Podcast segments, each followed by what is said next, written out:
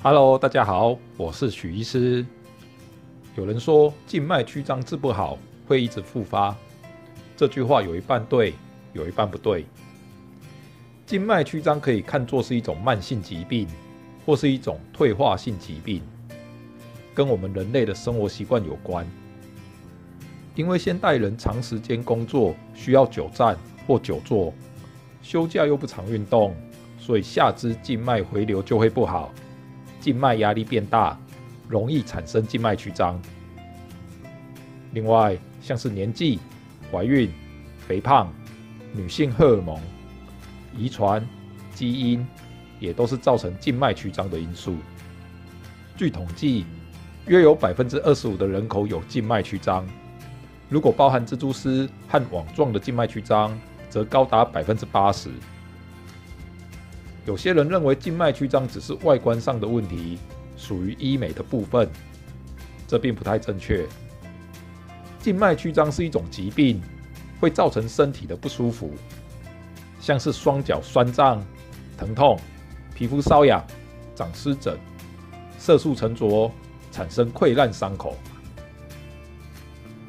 有人会说，虽然我有静脉曲张，可是又不痛不痒，我才不要治疗。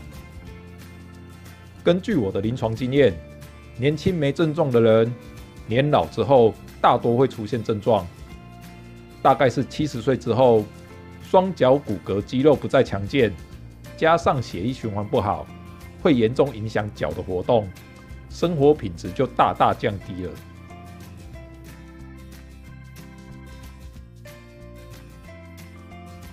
静脉曲张到底能不能治好呢？可以的。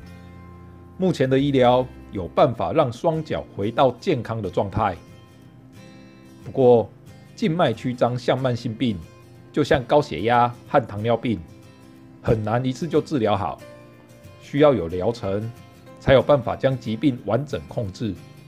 所以治疗静脉曲张最重要的是要有耐心，不止医师要有耐心，病人也要有耐心。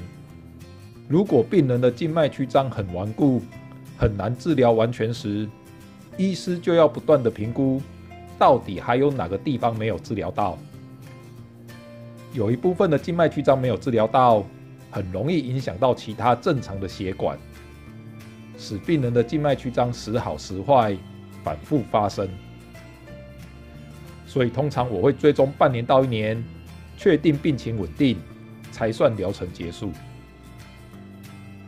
以前的治疗观念主要把大条凸起来的血管治疗好就好了，细小的网状和蜘蛛丝状的血管不用治疗。但在我行医多年之后，发现这些细小的血管，久而久之，范围可能会越来越扩大，也会让病人的脚酸胀疼痛、皮肤瘙痒、针刺感、长湿疹。产生淤血性皮肤炎，所以我治疗静脉曲张，不管大条的血管还是小条的血管，都会一并治疗，这样治疗才会完整，病人的脚才有机会回到正常健康的状态。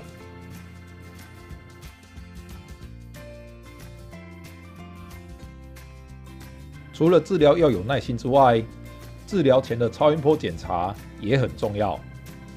光是看脚的外观，无法制定详细的治疗计划。表皮的血管常常和皮下的血管相连接，这些皮下的血管要用超音波才能看到。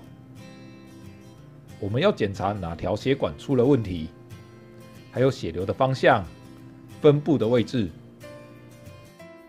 如果只治疗表皮凸起来的血管，皮下的血管不理它，这些皮下的血管。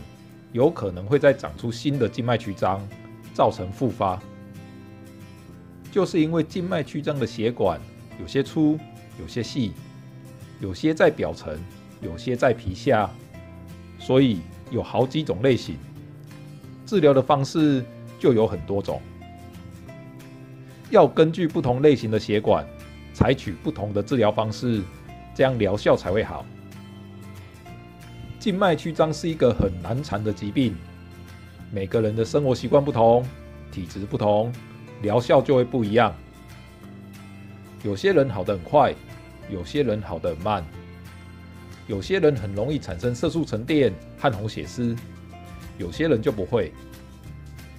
所以，医师必须要承担很大的压力，反复地观察治疗后的变化，是不是还有没治疗完整的部分？如果有病人的治疗超出治疗计划，我还是会想办法尽量治疗到好，不会再另外跟病人收费。既然病人信任我，愿意给我治疗，不管静脉曲张多难缠，我还是会尽力治疗好才是最重要的。各位还喜欢今天的主题吗？如果有任何想了解的医学知识，欢迎留言给我，或是订阅我的频道。我们下次再见喽，拜拜。